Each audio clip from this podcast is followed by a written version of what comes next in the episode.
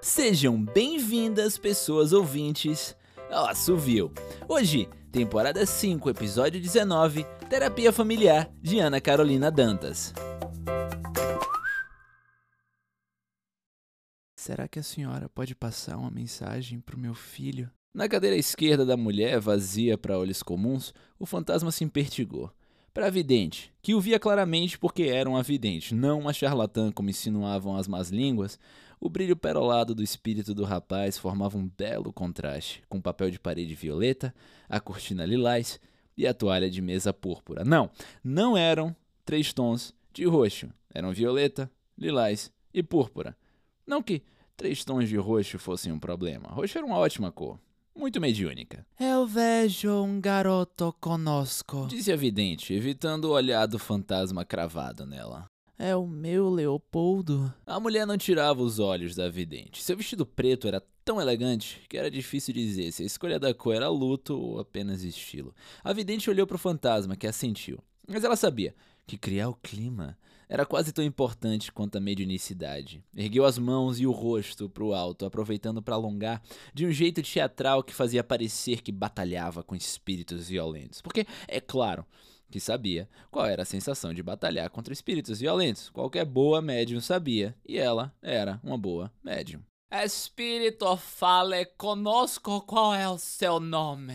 A mulher de preto continuava olhando para a vidente, sem parecer alarmada pela clara invocação do sobrenatural, apenas ansiosa por uma resposta. Ai, precisava mesmo de tudo isso. O fantasma apoiava os cotovelos na mesa e escondia as mãos no rosto, derrotado pela vergonha alheia. Sim! Ela não estava respondendo o fantasma, apenas construindo o clima. É ele! Leopoldo está entre nós. Eu prefiro Léo. A mulher de preto limpou uma lágrima com um lencinho. Leopoldo é um nome de família. Nós demos a ele esse nome em homenagem ao meu falecido avô, que era nazista velho, muito carinhoso comigo e com meus irmãos. Hum, Paulo também é um nome de família. E o vô Paulo também era carinhoso e não era um racista. Mas eu não quero ficar revivendo esses momentos nostálgicos. Eu tenho uma mensagem para ele. A vidente assentiu, o rosto tomado por uma expressão benevolente e compassiva. É claro que a mãe queria mandar uma mensagem. Mães sempre querem mandar mensagens. Ah, lá vem.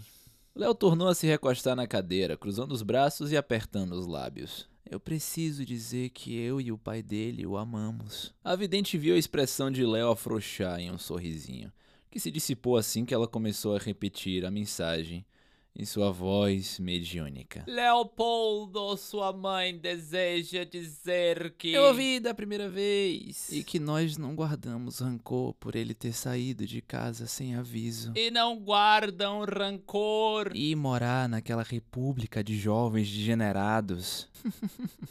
degenerados é uma palavra engraçada para politicamente ativos. E adotar esse corte de cabelo horrível. Degenerado! Eu achei que não era para falar mal dos mortos, como se não tivéssemos te dado educação. O fantasma revirou os olhos. A vidente terminou de transmitir a mensagem verbatim, conseguindo finalmente uma pausa para respirar. Quer saber? Eu também tenho uma mensagem para ela. Eu vejo. Leopoldo tem uma mensagem para nós. Fale, Léo. A senhora pode dizer à minha mãe que eu odeio o clube do livro dela e que meia dúzia de mulheres brancas lendo livros de viagens escrito por homens brancos descrevendo culturas exáticas não conta como diversidade e que tirar os filhos do quarto para exibir eles para as visitas. Olha só como meus filhos são bonitos e vão bem na escala. É um desrespeito com a nossa individualidade e é por isso que a Martina bebe escondida.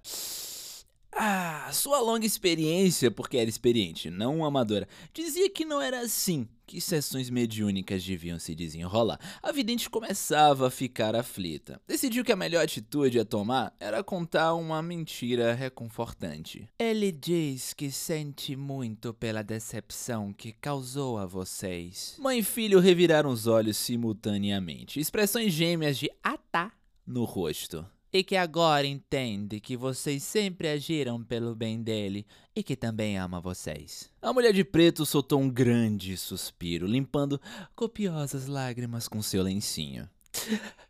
Como eu queria ouvi-lo dizer isso. Nos seus sonhos, mulher. Eu vou buscar mais lencinhos.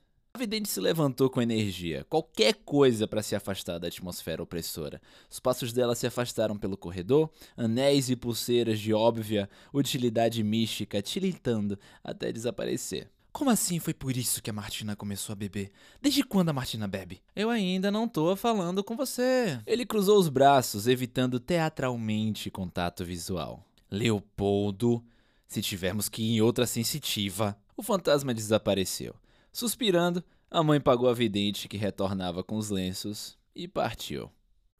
Meu nome é Ariel Aires e essa foi Terapia Familiar de Ana Carolina Dantas, aqui no Assovio. Até a próxima!